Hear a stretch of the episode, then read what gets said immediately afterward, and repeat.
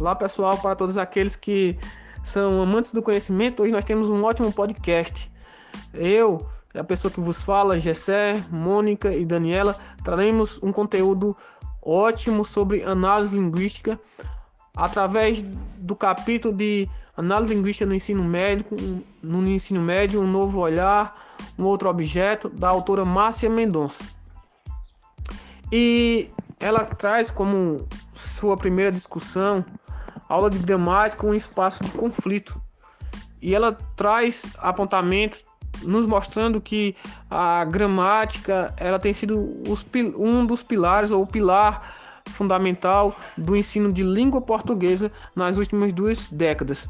Mas, entretanto, conforme ela, segundo a autora Márcia Mendonça, nós temos a nova perspectiva e muitos autores têm produzido é, conteúdos e visto a importância da análise linguística para o ensino de gramática. Mas vemos, temos primeiramente essa reflexão a respeito do ensino da gramática. E nós vemos que muitos alunos se questionam, conforme também traz a autora, o porquê deles aprenderem tal coisa. Por exemplo, nós temos é, principalmente na divisão do, do ensino fundamental, a divisão das classes gramaticais, onde os alunos começam a aprender o que é substantivo, o que é verbo, o que é preposição, o que são as conjunções, interjeições, e nós temos uma análise da palavra, né? E muito raramente da frase, mas no ensino médio nós já temos a análise da frase, da oração e do período. Mas isso fica a carência do texto. Então, é justamente isso que a análise linguística vem trazer de bom e contribuir para aqueles que são professores ensinar a língua portuguesa. Ela, ela nos traz que nós é, é essa perspectiva de olharmos um pouco mais para o texto.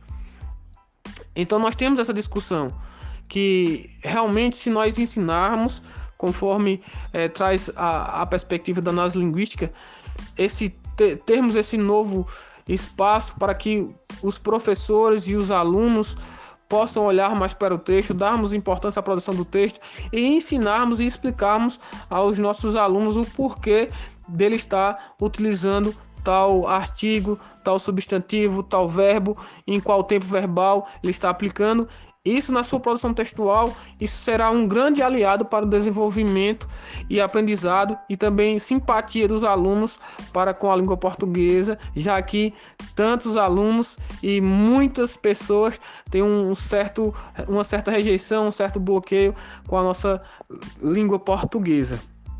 Não é isso? Então eu vou passar aqui a palavra à nossa amiga Mônica, que estará falando sobre a língua portuguesa no ensino médio e algumas particularidades dessa língua ou desse ensino de análise linguística. Mônica?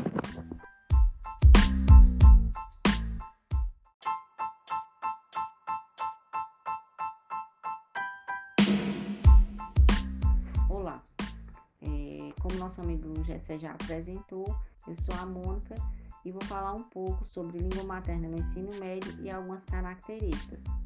De acordo com a autora do capítulo analisado, Márcia Mendonça, a seleção de objetos, ou seja, de conteúdos de ensino na área da língua materna no ensino médio, está restrita a uma revisão, quer dizer, a uma repetição do que foi visto no ensino fundamental 2, onde, segundo a autora, tem se restringido a revisão de gramática e de, de técnicas de redação, com a novidade da introdução do estudo da, da literatura da organização cumulativa, organização esta que ignora dois aspectos fundamentais.